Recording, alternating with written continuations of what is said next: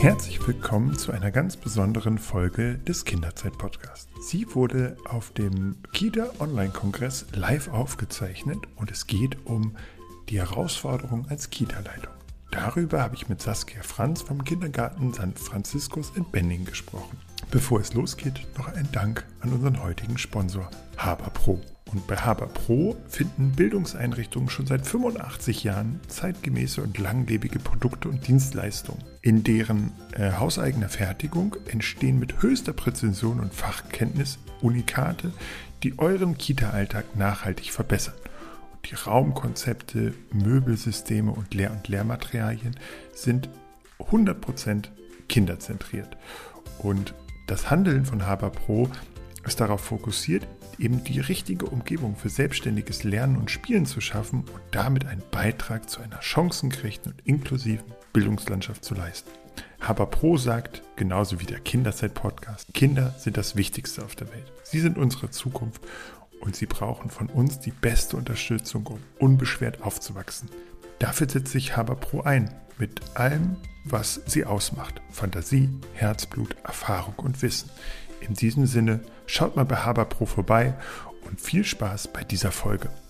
Heute drehen sich all unsere Live-Veranstaltungen rund um das Thema Kita-Leitung und ich freue mich, Sie zu unserem ersten Webinar begrüßen zu dürfen.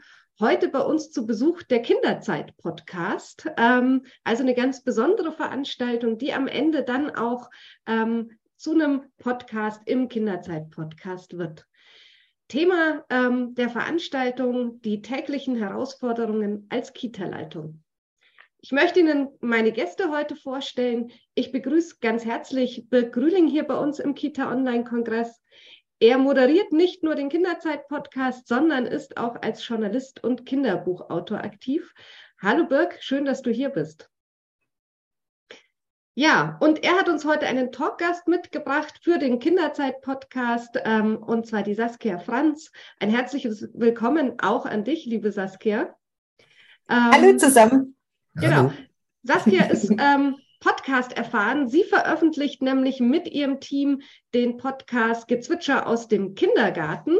Ähm, und da kommen wir schon dazu. Saskia ist nicht nur Kindergartenleitung, sie ist Regio-Fachkraft, Krippenpädagogin und Kita-Managerin. Ihre Einrichtung wurde 2020 mit dem zweiten Platz beim Deutschen Kita-Preis und dem zweiten Platz beim Deutschen Lesepreis ausgezeichnet. Ja, und sie ist nicht nur als Kita-Leitung aktiv, sie ist auch Autorin in verschiedenen Fachzeitungen und als Referentin unterwegs. Und ich bin ganz gespannt, ähm, was ihr beide für uns vorbereitet habt. Und ich verabschiede mich jetzt in den Hintergrund. Ich bin im Chat für Sie da. Wenn es technische Probleme gibt oder auch inhaltliche äh, Fragen, dann machen wir am Ende auch wieder eine kurze Abschlussrunde, ähm, sodass wir diese Fragen auch noch mit in die Runde bringen können. Ja, und jetzt viel Spaß. Ähm, bis später. Ja, dann legen wir mal los. Erstmal herzlich willkommen, alle Zuhörerinnen und Zuhörer. Ähm, genau, ich moderiere den Kinderzeit-Podcast. Das ist äh, der Kinderzeit-Podcast gehört zur Kinderzeit.de. Das ist ein Newsletter, der sich an pädagogische Fachkräfte in Kitas und aber auch in der Grundschule richtet. Äh, alle zwei Wochen kostenlos kommt. Ähm, den müsstet ihr alle mal natürlich abonnieren, kinderzeit.de und dann Schrägstrich Newsletter. Der Podcast, den kann man überall äh, hören, wo es Podcasts gibt, Spotify, Apple Podcast, überall. Genau, und da in diesem Podcast äh, sprechen wir mit Pädagogen über ihren Berufsalltag und Themen wie Übergang in die Schule, Sprachförderung, Resilienz, und wir hatten das Thema Kita-Leitung, hatten wir ganz am Anfang mal hm, im, Bezug auf Kita und Digitalisierung und Kita-Leitung. Aber es ist jetzt natürlich äh, mal wieder Zeit, darüber zu sprechen. Und da freue ich mich natürlich, eine so kompetente Gesprächspartnerin zu haben, die auch noch so viel erzählen kann und die auch noch eine wirklich tolle äh, ja, Einrichtung leitet. Vielen Dank äh, für diese großen Worte gleich zum Einstieg. Ja, schön, dass ich heute dabei sein kann. Ich freue mich. Sag mal, wie bist du denn überhaupt Kita-Leitung geworden? Also war das für dich immer ein Ziel, äh, zu sagen, ich möchte mal, ja, eine Kita leiten? War das immer Lebenstraum? nee, ich bin auf dem dritten Bildungsweg erst Erzieherin geworden. Mhm. Ich habe nach dem Abitur eine Ausbildung zur Kinderkrankenschwester gemacht mhm. und dann habe ich Grund- und Hauptschule studiert, also Lehramt für Grund- und Hauptschule und zwischendrin mein erstes Kind gekriegt und danach fand ich Studieren doof. Und als mein ältester Sohn in die Kita kam, habe ich mich halt einfach geärgert über die Kita, wie es abgelaufen ist, wie es damals war. Und ich hatte ein Faible für Pädagogik und ich habe gedacht, das muss doch besser gehen. Und mittlerweile hatte ich schon zwei Kinder, zwei Söhne. Und dann habe ich die Erzieher so genervt dort, dass die Leitung zu mir gesagt hat, wenn du alles besser kannst, dann werd doch Erzieherin. Und dann habe ich gedacht, hey, gar keine schlechte Idee. Aber wie denn? Und dann hat sie gesagt, ja, mach das schulfremd. In Baden-Württemberg geht es. Da kann man eine Schulfremdenprüfung machen. Und das habe ich gemacht, ein paar Vorbereitungskurse und habe dann die praktische Prüfung auch bei meinen Söhnen in der Kita machen dürfen und hatte dann ein fürchterliches Anerkennungsjahr. Also ich weiß, äh, ja, Lehrjahre sind keine Herrenjahre. Und danach habe ich anderthalb Jahre in einem Brennpunkt-Kindergarten gearbeitet und dann habe ich die Leitung hier im Kindergarten St. Franziskus in Benningen ja, übernommen direkt. Das mache ich jetzt seit über zwölf Jahren. Also ich bin für mein Alter noch gar nicht so lange pädagogische Fachkraft oder Kindergartenleitung. Ähm, kannst du deine Kita mal ein bisschen vorstellen? Was macht euch aus? Und ähm, ja, was ist sozusagen das Besondere? Ähm, wir haben ja schon gehört, dass ihr mal äh, mit unter anderem bei dem, bei dem Deutschen Kita-Preis mit ausgezeichnet wurde. Du hast, als wir das erste Mal über, die, über diese Podcast-Aufnahme äh, gesprochen äh, haben, hast du gesagt, der hat sich, eure Einrichtung hat sich noch weiterentwickelt, ist noch besser geworden, also hätte jetzt nach dem zweiten Platz mindestens den ersten Platz verdient. Ähm, mindestens. Mindestens. Was, was mhm. macht denn eure Einrichtung aus und was machst du so als Kita-Leitung besser als die Kita-Leitung, die damals bei deinen Söhnen war? Ich weiß gar nicht, ob es besser ist, ich würde mal sagen, es ist anders, aber mein Konzept geht auf jeden Fall auf und das ist schön und das erfüllt mich. Und wir haben Kinder im Alter von zwei bis sechs Jahren bei uns in der Einrichtung. Wir sind vier Gruppen und arbeiten nach einem offenen Konzept. Und unser Schwerpunkt liegt in der Werkstattpädagogik und in der Rettopädagogik. Und darüber haben wir unheimlich viel an Qualität gewonnen. Und was uns ausmacht, ist einfach, ja, wenn ich jetzt die Einrichtung mit drei Adjektiven beschreiben würde, ich habe auch vorher brav in meinem Team gefragt, ja, was, was meint ihr, wie würden wir uns beschreiben? Und dann würden wir sagen, ja, wir sind innovativ, familiär und engagiert. Mhm. Und was ist es immer zwischen gut und sehr gut? da liegt ja immer ganz viel Herzblut. Ja, und das kann man nicht immer so greifen, das kann man auch nicht bezahlen, das Herzblut, sondern das unterscheidet einfach nochmal gut von sehr gut und wir investieren da einfach ja, viel Engagement. Wir gehen darauf noch mal ein bisschen später ein, was ihr mhm. sozusagen auch mit den Herausforderungen macht, vor denen Kita jetzt im Moment steht.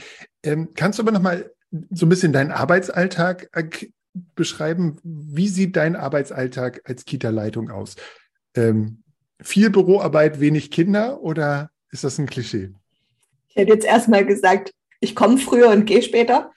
Also okay. das wäre jetzt äh, so der erste Schritt in, mein, in meinen Kita-Alltag.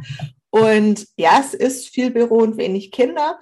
Ich nehme mir, also ich komme meistens morgens um halb acht, ähm, meistens und dann nehme ich mir Zeit für die Kinder, für die Familien und fürs Team, die ersten anderthalb Stunden, so ungefähr bis 9 Uhr, bis die Bringzeit abgeschlossen ist. Und danach gehe ich ins Büro. Und was mache ich da? Als erstes klar E-Mails, Telefonate, also gucken, was ist angefallen. Und manchmal habe ich auch Aufträge von meinen Kolleginnen und Kollegen bekommen. Dann bin ich ein bisschen Sekretärin für mein Team.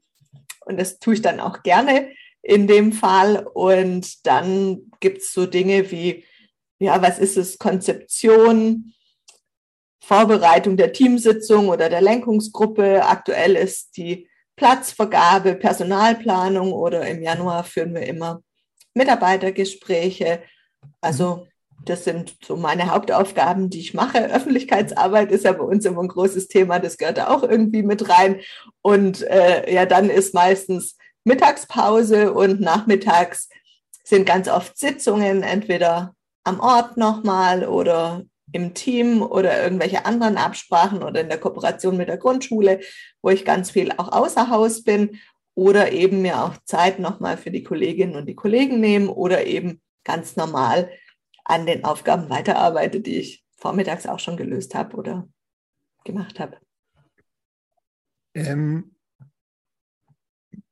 Vermisst du manchmal die Arbeit am Kind oder macht dir, also du bist ja super umtriebig, du hast, du moderierst auch noch selbst einen Podcast, den äh, kannst du gleich nochmal vorstellen, bei dem war ich auch schon mal zu Gast, das ist ein wirklich mhm. ganz, ganz toller Podcast, äh, in dem du ja so ein bisschen aus eurem äh, Kita-Alltag, aber auch über pädagogische Themen sprichst, also ganz, ganz super spannend. Ähm, Du hast erzählt, du, du schreibst Artikel, du gehst auch in, in die Erzieherinnen-Ausbildung, du gibst an der Hochschule, bist du auch engagiert. Ähm, vermisst du manchmal aber trotzdem den Gruppendienst oder, oder diese Arbeit am, am Kind? Nee. nee, weil ich könnte es ja haben. Also wenn ich wollte, könnte ich mich anders einteilen. Ja? Ähm, und ich genieße die Zeit morgens mit den Kindern. Ich genieße die Zeit auch mit den Familien an der Tür. Und wann bin ich dann noch? Ich bin in besonderen Momenten, bin ich noch dabei oder ich bin mal dabei, wenn die Kollegen mal sagen, oh, in dem, in der Alltagssituation läuft's nicht so gut, kannst du dir das mal angucken? Dann komme ich und dann gucke ich mir das nochmal an und meistens ist es ein Strukturfehler, der, wenn man von außen betrachtet, einfach ganz schnell gelöst werden kann oder wenn es jetzt irgendwo ganz dringend brennt. Also ich decke meinem Team den Rücken, indem ich einspringe, wenn ein Früh- oder ein Spätdienst zu machen ist, mhm. weil aus Krankheitsfällen dann einfach jemand ausfällt. Dann mache ich den ganz späten Spätdienst, auf den sowieso keiner Lust hat. Dann bleibe ich eben da und mache den noch. Und ähm, mir ist es wichtig, dass ich als Leitung ad hoc zu jedem Kind auch was sagen kann, dass ich die Kinder kenne, dass ich einen Eindruck von den Kindern habe, dass ich die einschätzen kann. Ich bin da mittlerweile sehr geschult in meinem Blick, wo ich sehe, ja, wie haben die ihre Beziehungen, was spielen die, wie ist ihr Spielverhalten. Also das mhm. kann ich relativ schnell sehen oder ich sehe dann ja auch in dem Alltag, wie funktioniert mein Team im Alltag, wo läuft da was. Also das finde ich schon eine ganz bewusste und eine ganz spannende Zeit. Und ich finde aber die Leitungszeit genauso wichtig. Und sonst wäre ich ja nicht gerne Leitung, wenn ich nicht sagen würde, ja, da liegt mein Herz. Mhm. Wie viele Kinder habt ihr? Wenn du jetzt sagst, du kannst zu jedem Kind was sagen, wie viele Kinder sind bei euch? Wir haben aktuell 74 Kinder. Okay. Und die Zweijährigen zählen doppelt, also wir sind überbelegt. Und mhm. ja, da fällt mir zu allen was ein. Ich würde sagen, ich kenne sie alle gut. Ja. Mhm. Arbeitet ihr inklusiv oder gibt es da irgendwie, seid ihr, also kannst du vielleicht noch mal so ein bisschen was zu dem, mhm. äh, zu der Elternschaft sagen? Ähm, ja. Mhm. Ja, mache ich gleich. Ich sage einmal noch ganz kurz mhm. was nochmal zu der Leitungszeit, weil du gesagt hast, wie viel ich im Büro bin. Also, dass ich so viel im Büro sein kann, habe ich meinem Team zu verdanken, weil ich habe grausliche Rahmenbedingungen. Ich habe offiziell 40 Prozent Leitungsfreistellung und jeder, der von außen auf die Einrichtung guckt, der weiß, dass eine Einrichtung, die so geführt ist, mit 40 Prozent Leitungsfreistellung nicht zu arbeiten ist. Und jeder, der eine Einrichtung leitet, weiß auch, dass man nur ein Herz in seiner Brust haben kann. Also mhm. ich kann entweder eine Leitung gut machen, also für eine Gesamtleitung für die Einrichtung, oder ich kann eine Gruppe leiten. Aber ich kann mich nicht aufspalten. Und ich kann nicht sagen, ja, hier bin ich jetzt nur Gruppenleitung und hier bin ich Einrichtungsleitung. Ich finde, das ist eine Belastung für die Stelle, die geht für mich nicht. Und deshalb bin ich meinem Team da sehr, sehr dankbar, dass die das mittragen. Das sind Prozente, die uns dann im Alltag fehlen am Kind. Aber sie haben mittlerweile auch gelernt, inwiefern sie davon profitieren, wenn ich meine Aufgaben im Büro erfülle. Und ich habe auch keine Bezugskinder, aber mein Team besteht aus 25 Mitarbeitern. Das heißt, ich habe eine Bezugsgruppe mit 25, was man ja auch sagen muss, mhm. um die ich mich alle kümmere. Und das geht vom FSJler bis zum Kindheitspädagogen MA. Also unser Team ist ähm, hälftig aufgeteilt. Wir mhm. haben bei den 25 sind zehn Auszubildende dabei, vom FSJler über PIA-Praktikanten, Vorpraktikum und Studierende. Und unser Team besteht aus Erzieherinnen und Erziehern und Kindheitspädagoginnen und Kindheitspädagogen mit dem Abschluss des Bachelors oder des Masters. Also so ist mal das Team aufgebaut. Mhm. Und du hast jetzt gefragt wegen der Elternschaft und der Inklusion. Mhm. Das sind auch zwei große Themen. Ich glaube, über Inklusion könnten wir auch eine ganze eigene Folge füllen, weil der Begriff ist ja mittlerweile so schwammig geworden. Wann ist denn ein Kind inklusiv? Ja, mhm. wann braucht ein Kind denn spezielle Begleitung? Sind nicht alle Kinder irgendwie speziell? Mhm. Und ähm, ich bin ja, habe ja vorher erzählt, dass ich zuerst Kinderkrankenschwester war und natürlich schlägt da auch mein Herz für Kinder mit Besonderheiten. Und ich finde es ganz wichtig, dass die Kinder die mehr Unterstützung brauchen, auch die Möglichkeit haben, gute Lernerfolge zu haben. Und ich finde es aber auch wichtig, dass sie so viel Unterstützung bekommen können, dass annähernd ihren Bedürfnissen gerecht äh, ja, dass wir annähernd ihren Bedürfnissen gerecht werden können, so rum. Mhm. Und das ist halt nicht immer möglich, weil der Personalschlüssel ist darauf leider nicht ausgelegt. Mhm. Was mich mal interessieren würde, wäre, wie groß würdest du deine Gestaltungsfreiheit einschätzen? Das ist natürlich auch von Träger zu Träger unterschiedlich, aber wenn mhm. du jetzt als Kita-Leitung dir schaust, wie viel Gestaltungsfreiheit hast du, um einen Kita-Alltag zu gestalten und wo gibt es Grenzen? Grenzen einerseits sozusagen strukturell, aber vielleicht auch Grenzen. Zum Beispiel ein großes Thema war ja mal bei einer dieser Umfragen, was, was wünscht, wünschen sich Kita-Leitungen? Da ging, wurde auch gesagt, dass das Budget eigentlich viel zu klein ist, um ja, um überhaupt nochmal äh, eigene Projekte sozusagen auf die Beine zu stellen oder anzuschieben oder noch zusätzliche Leute einzustellen. Ähm, wo würdest du sagen, Gestaltungsfreiheit und wo liegen Grenzen? Also ich würde sagen, dass der Träger das ganz ähnlich macht, wie ich das als Leitung mache. Er setzt einen Rahmen und in diesem Rahmen habe ich die größtmöglichste Gestaltungsfreiheit. Also das Bild, das in dem Rahmen ist, das fülle ich selber aus. Und na klar, mein Träger ist katholisch, also es ist der Kindergarten St. Franziskus. Das hört man schon, dass das eine katholische Einrichtung ist. Da gibt es natürlich die christlichen Werte und den Wunsch des Trägers, dass wir religionspädagogisch mit den Kindern arbeiten. Und das tun wir auch.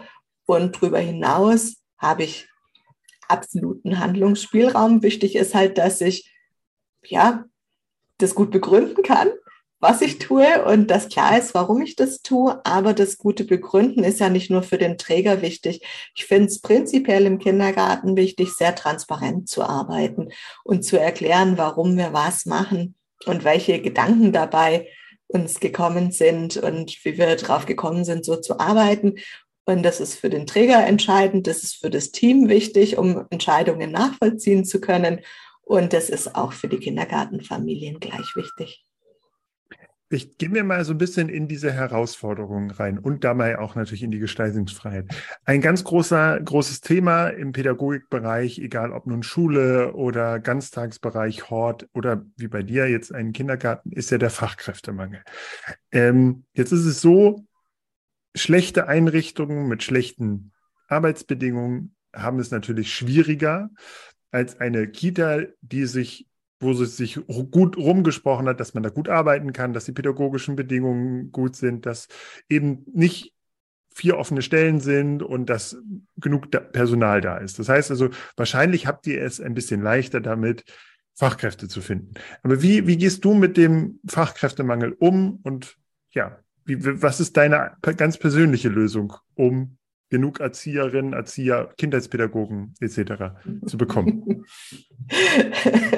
Also erstmal finde ich es total traurig, dass wir in der Situation überhaupt sind.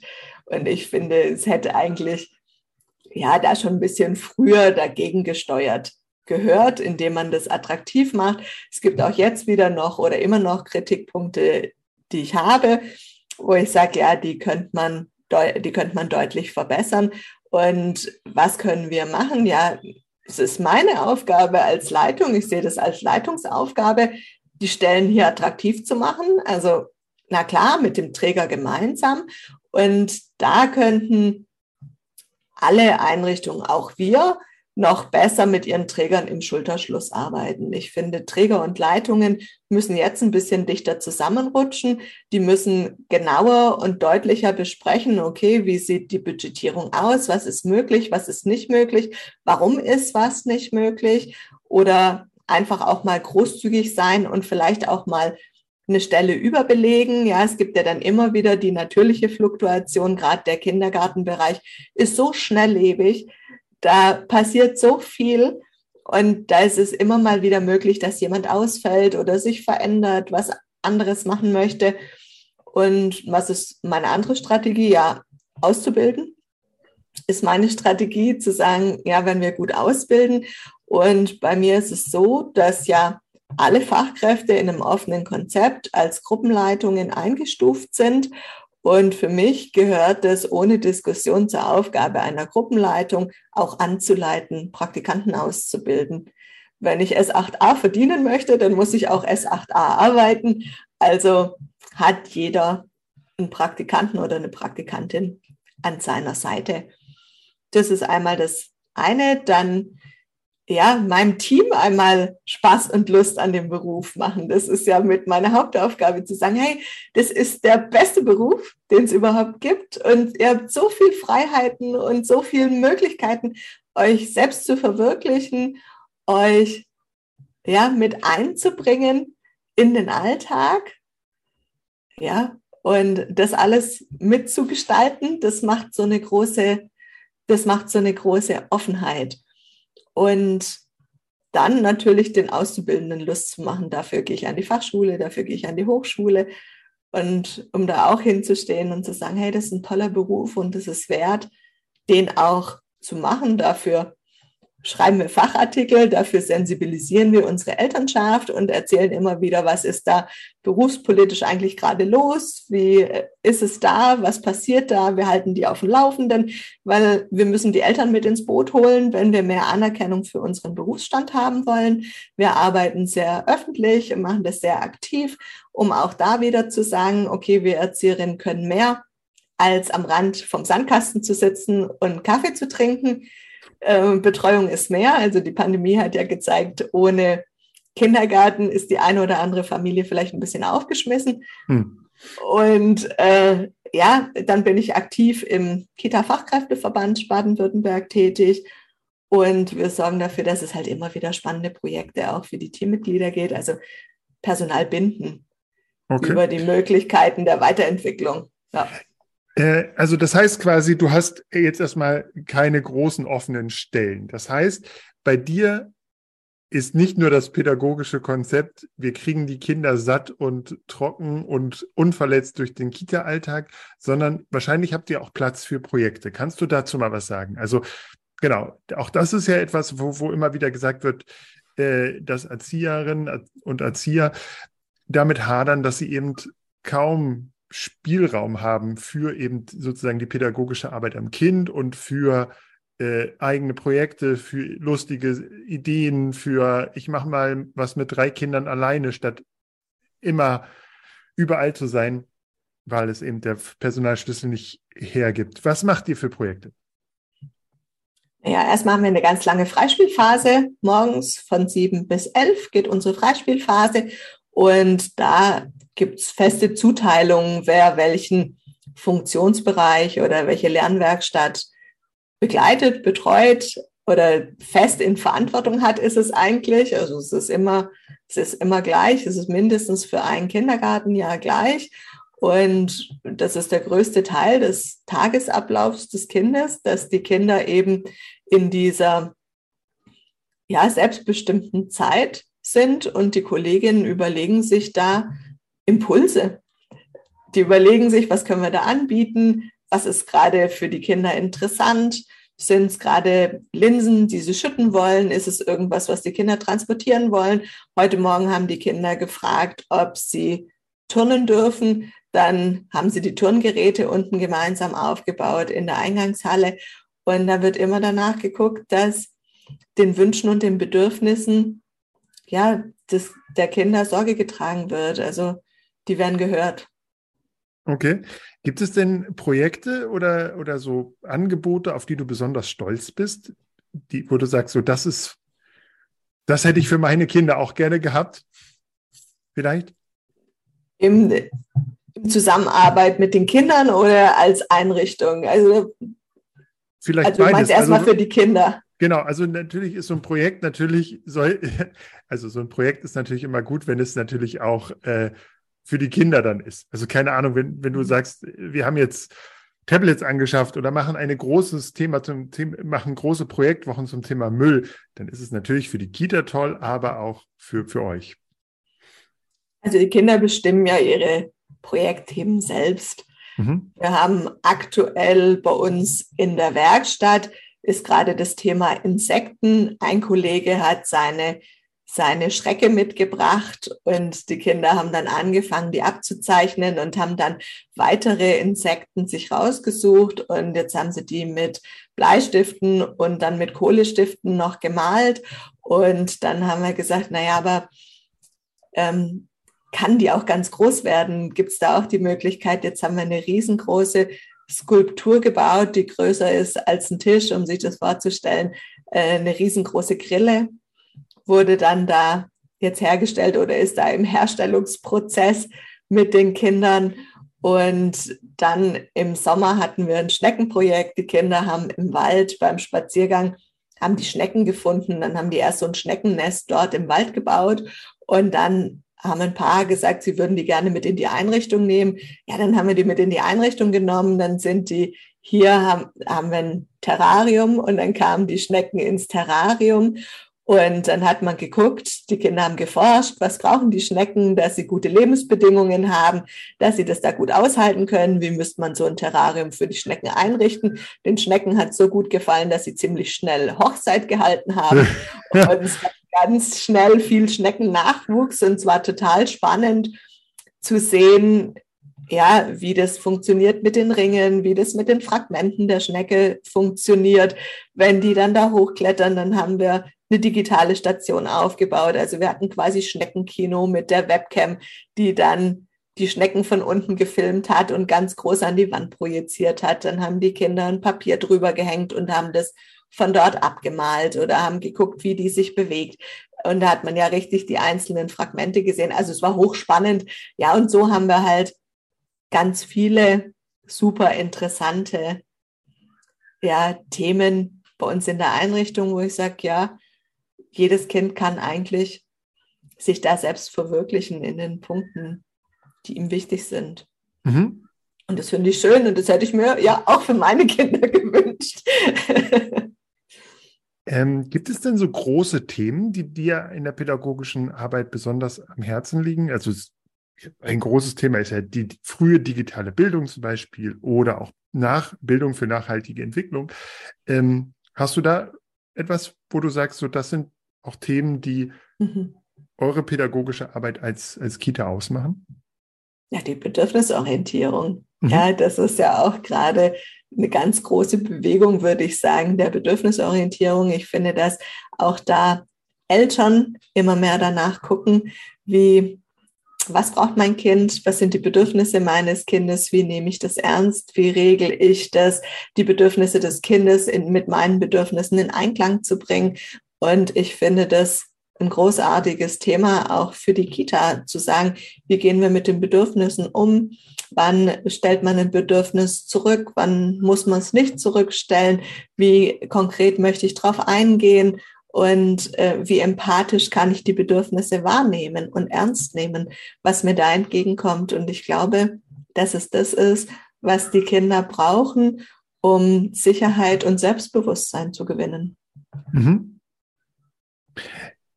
Arbeitet ihr denn digital? Also gibt es bei euch auch digitale Angebote zum Beispiel? Wann ist ein Kinder? Angebot für dich digital? Also, keine Ahnung, gibt es in eurer Kita zum Beispiel Tablets? Also ja, wir haben, wir haben drei Tablets und äh, wir haben zwei Jahre lang ein Projekt gemacht, das hieß Zukunftskinder. Da haben wir uns auseinandergesetzt mit dem Thema, wie wollen wir in der Einrichtung mit dem Thema Digitalisierung umgehen und welchen Zusammenhang sehen wir im Thema Digitalisierung mit dem Thema Resilienz. Also es ist mhm. eigentlich hochspannend, weil man denkt, ja, vielleicht ist es was Konträres, aber für uns war es ähm, ein Themenblock, der sehr, sehr gut zusammengepasst hat. Und wir haben auch Roboter, also wir haben die B-Bots und wir haben Dash und Dot und arbeiten da mit den Kindern. Und da ist es dann halt aber immer wichtig, die Frage, wie gehe ich das an? Also ein Kind kriegt kein Tablet zum Daddeln. Mhm. Oder es gibt keine Lern-Apps auf den Tablets oder es gibt auch keine Bilderbuch-Apps bei uns auf dem Tablet, weil dafür haben wir genügend an, haben wir genügend echte Bücher, mhm. um uns zusammenzusetzen und das zu machen. Aber die Kinder ja programmieren eben über den Dash and Dot mit dem Tablet. Dann machen sie ja kleine kleine Geschichten, Mini-Stop-Motion-Filme. Wir arbeiten mit dem Greenscreen und eben mit der Webcam wie ich es vorher gesagt habe. Und dann immer wieder, wenn es zu den Projekten passt. Und die Kinder nehmen die Tablets auf Ausflüge mit und benutzen die in dem Fall dann zum Fotografieren.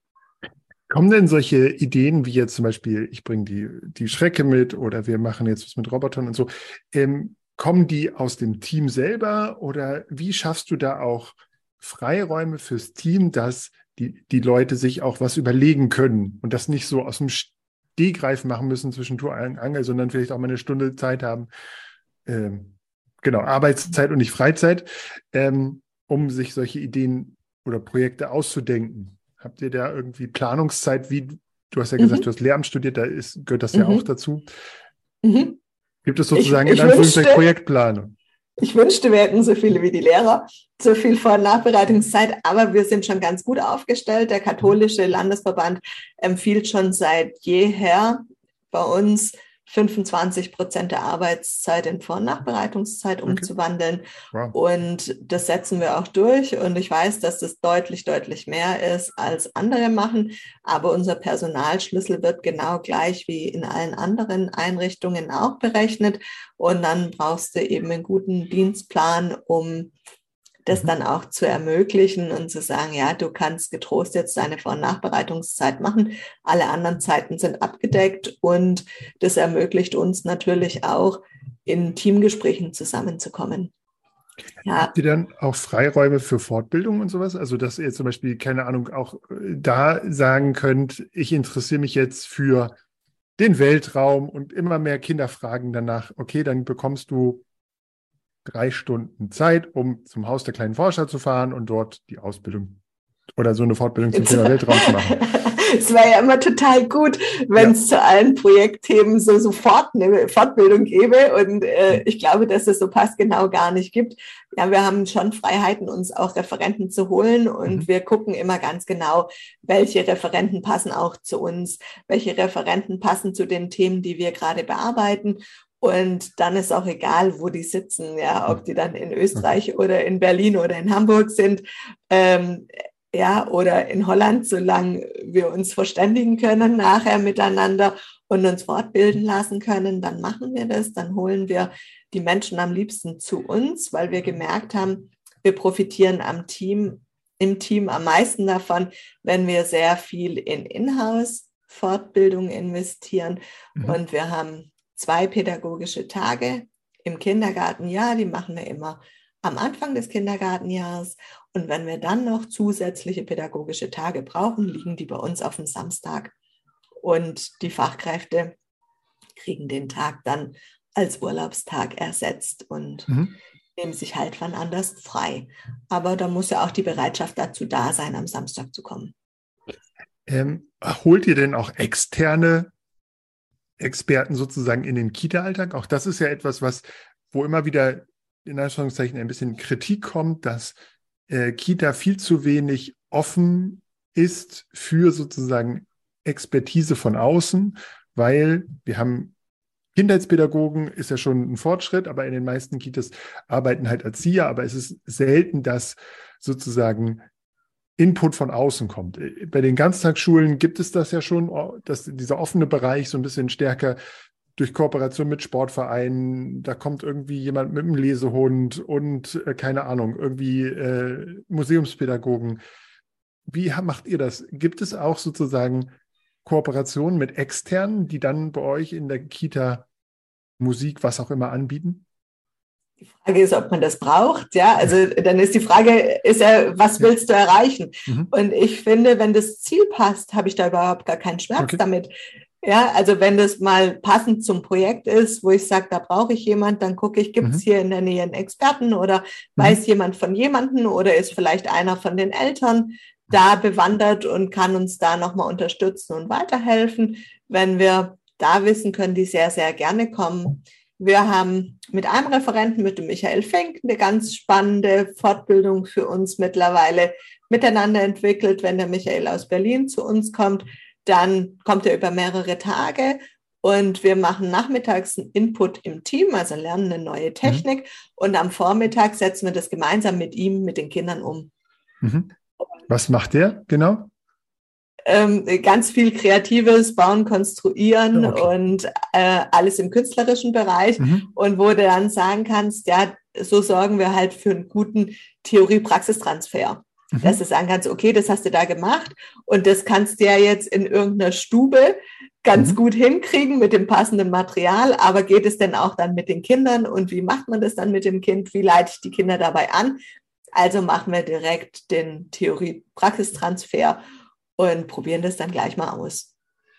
Äh, wir gehen sozusagen auf die Zielgerade zu. Ich habe noch zwei Fragen mhm. an dich. Ein leidliches Thema der letzten Jahr, Monate ist ja neben Fachkräftemangel etc. auch das Thema Sprachkitas. Wie, da gibt es ja die Budgetkürzung in vielen Bundesländern, die haben sich jetzt entschlossen, das irgendwie selbst fortlaufen zu lassen, aber man weiß nicht, wie dieses von allen Experten als wirklich mal sinnvolles Projekt angesehene äh, Konstrukt, wie lange das noch laufen wird. Wie gehst du denn zum Beispiel mit diesem großen Thema Sprachförderung um bei euch? Ist das überhaupt bei euch ein Thema? Habt ihr, habt ihr sozusagen einen großen Anteil von Kindern mit mehreren Mutter-, Vatersprachen?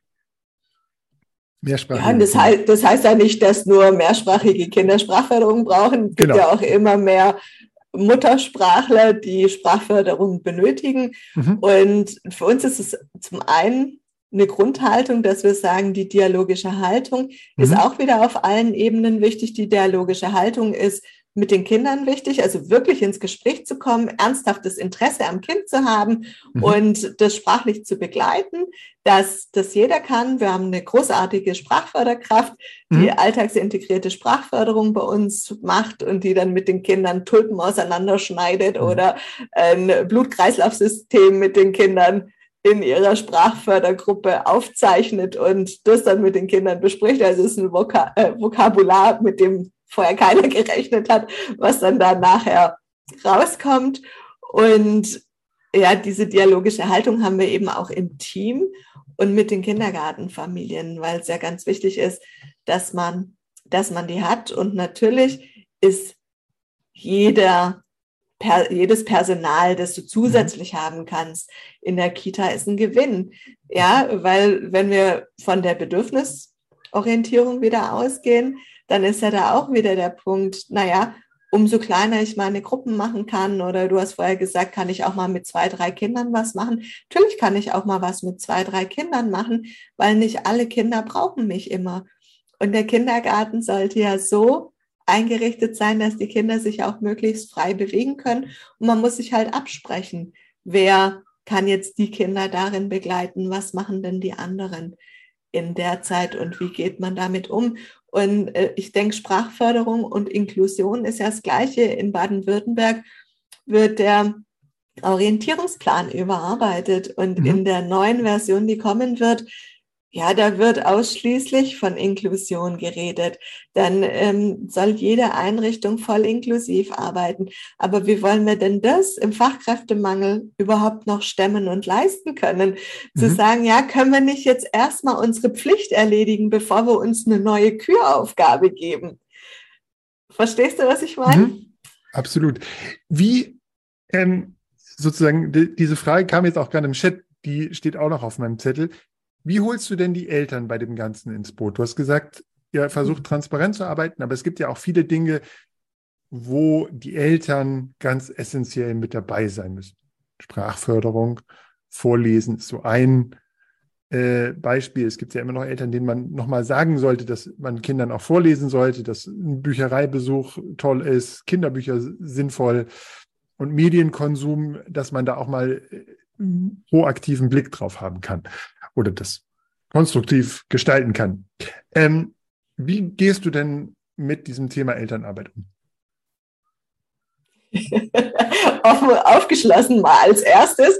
Mhm. Und äh, wir haben noch ein großes Projekt im Team gehabt, für uns als Teammitglieder. Das hieß, hier fühle ich mich wohl, hier bleibe ich. Mhm. Und da haben wir ganz intensiv an unseren Werten und an unserer Haltung gearbeitet. Und ich habe ja eingangs gesagt, ein, ein Adjektiv, mit dem wir unsere Einrichtung beschreiben, ist familiär.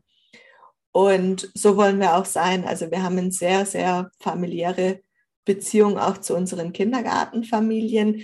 Wir kennen alle Kindergartenfamilien sehr gut. Wir führen intensive Tür- und Angelgespräche. Also wir nehmen uns bewusst Zeit für einen Austausch. Für uns ist Elternarbeit damit nicht erledigt, dass ähm, wenn du deinen Sohn abholen kommst, dass man sagt, ach, Herr Grüling, also heute war wieder fürchterlich. Ne, was der heute schon wieder alles gemacht hat, das wollte ich Ihnen ja schon längstes mal gesagt haben. Ähm, und dass Eltern Angst haben müssen, in die Kita zu kommen, weil sie immer geschimpft kriegen, was ihr Kind schon wieder alles Schlechtes gemacht hat. Da ist mir lieber, die Kollegin sagt zu der Mutter, ach, aber heute ist aber schönes Wetter und die Wolken, die sehen ja so verspielt aus. Ja, also lieber, ich habe mhm. einen normalen Smalltalk gehalten, als ich habe ein Kind gerügt. Und mhm. ich muss im Positiven Gespräch sein mit den Familien und ich muss sagen können, boah, mit deinem Kind habe ich heute so ein schönes Erlebnis gehabt und das Kind hat sich heute für das und das Thema interessiert oder ich war fasziniert, dass dein Kind das heute schon konnte. Konnte er das zu Hause schon oder war das heute das erste Mal, dass das passiert ist? Erzähl doch mal. Also auch da den Alltag teilen. Das ist doch das, was Eltern wollen. Eltern mhm. wollen doch sehen, dass die Fachkraft das Kind gerne mag dass ich mit gutem Gefühl und gutem Gewissen mein Kind dalassen kann, dass ich kein schlechtes Gewissen haben muss, weil ich arbeiten gehe oder weil ich mein Kind nicht selber betreuen kann. Umso kleiner, umso wichtiger mhm. ist der Austausch. Und natürlich geht es dann darum, wie gut hat mein Kind gegessen und hatte mein Kind Stuhlgang oder nicht. Also äh, das sind die essentiellen Fragen für Eltern von jungen mhm. Kindern. Die muss ich beantworten können. Da muss ich mittags mit einem Lächeln im Gesicht jedes Mal wieder ähm, das sagen und ich muss mit Infos in Vorschuss gehen. Und ich muss mit Vertrauen den Eltern entgegengehen. Also wenn ich Vertrauen und Respekt erwarte, dann muss ich dieses Vertrauen und diesen Respekt den Familien als erstes entgegenbringen, bevor ich ihn im Gegenzug erwarten kann. Und das System geht sehr, sehr gut auf. Mhm. So, jetzt die Abschlussfrage. Äh, was hast du für die nächsten Jahre geplant? Gibt es so, gibt es etwas wie, du solltest, also Stillstand ist ja für, für alle pädagogischen Einrichtungen, ja, nicht das Optimale. Was sind deine großen Projekte für die Zukunft? Du hast jetzt noch eine Minute Zeit zu antworten. Ja, ich kann dir sagen, dass das für mich die langweiligste Frage aus dem ganzen Fragekatalog war, weil ich sage, ich lebe total im Hier und Jetzt mhm. und die Vergangenheit ist schon passiert, daran kann ich nichts mehr ändern, da kann ich vielleicht meine Schlüsse daraus ziehen. Die Zukunft ist unvorhersagbar, also nehme ich so, wie es jetzt ist und was jetzt kommt. Und da bin ich so ein bisschen wie Pippi Langstrumpf, da fühle ich mich so ein bisschen wie ein Sachensucher und so bin ich mein Themensucher und mein Themenfinder. Und ähm, die liegen alle am Wegrand. Man muss sie einfach nur finden. Okay. Gute, das ist ein schönes Schlusswort. Dann würde ich sagen, vielen Dank für deine tollen Antworten und wir gehen jetzt mal in die ja, Fragerunde über. Wer noch Fragen hat, in den Chat schreiben, bitte. Genau, das ist mein Stichwort. Ich komme eben auch noch mal dazu. Ganz herzlichen Dank euch beiden für das kurzweilige Gespräch. Es war eine Freude zuzuhören und ähm, ja, ich greife gerne noch mal auf, was du, äh, Birg, gerade gesagt hast. Wenn es Fragen gibt, gerne ähm, in den Chat schreiben. Es ist eine Frage noch offen geblieben, die kam zwischendurch. Ich weiß nicht, ob du die beantworten kannst. Saskia, nämlich nochmal die Rückfrage bezüglich hm. Gruppenleitung in Baden-Württemberg, ähm, dass es die gar nicht mehr gibt und ob die denn anders bezahlt werden als 8b. Ähm, kannst du da ad hoc darauf antworten? Die werden natürlich in S8a bezahlt und es ist von Anfang an im Tarifrecht so vorgesehen gewesen, dass S8a das Gehalt einer Gruppenleitung ist. Auch wenn wir sie heute nicht mehr als Gruppenleitungen betiteln, muss man sagen, S8a ist die Gruppenleitung und S4 ist die Zweitkraft. Und das ist einfach Fakt. Nur weil wir sie nicht mehr als Gruppenleitung betiteln, weil alle mittlerweile Gruppenleitungen sind, heißt es ja nicht, dass sich die Aufgaben jetzt verändert haben, dass ich nicht mehr die Aufgaben einer Gruppenleitung zu erfüllen habe. Ja, danke dir. Ich glaube, ansonsten sind keine Fragen mehr offen geblieben. Ähm, ich lade Sie, liebe äh, TeilnehmerInnen, ganz herzlich ein, auch die anderen Veranstaltungen im Rahmen des Thementages noch zu besuchen. Heute Nachmittag geht es weiter um 15 Uhr mit Ursula Günster-Schöning und dem Thema von Leitungskompetenzen und Selbstführung führen wie eine Gärtnerin. Und um 19 Uhr begrüßen wir dann Dörte Mühlheims mit dem Thema Führungsstil AD. Moderne Führung geht anders. Es bleibt also spannend. Ähm, es ja. kam gerade noch eine Frage rein. Ja, dann. Und zwar äh, gibt es bei euch in der Kita einen Notfallplan, wenn großer Krankenstand bei den Erzieherinnen vorherrscht? Finde ich spannend. Heute äh, sind vier krank übrigens. Und dann gibt es Termine wie diesen Termin, die finden dann halt trotzdem statt, weil die sind dann wichtig. Und ja, wir haben einen internen Vertretungspool, wir haben einen Standard dafür, welche Räume als erstes schließen, welche am längsten offen bleiben können. Und äh, dann ist auch wieder klar, ja, späten Spätdienst mache heute wieder ich. Was heißt interner Vertretungspool?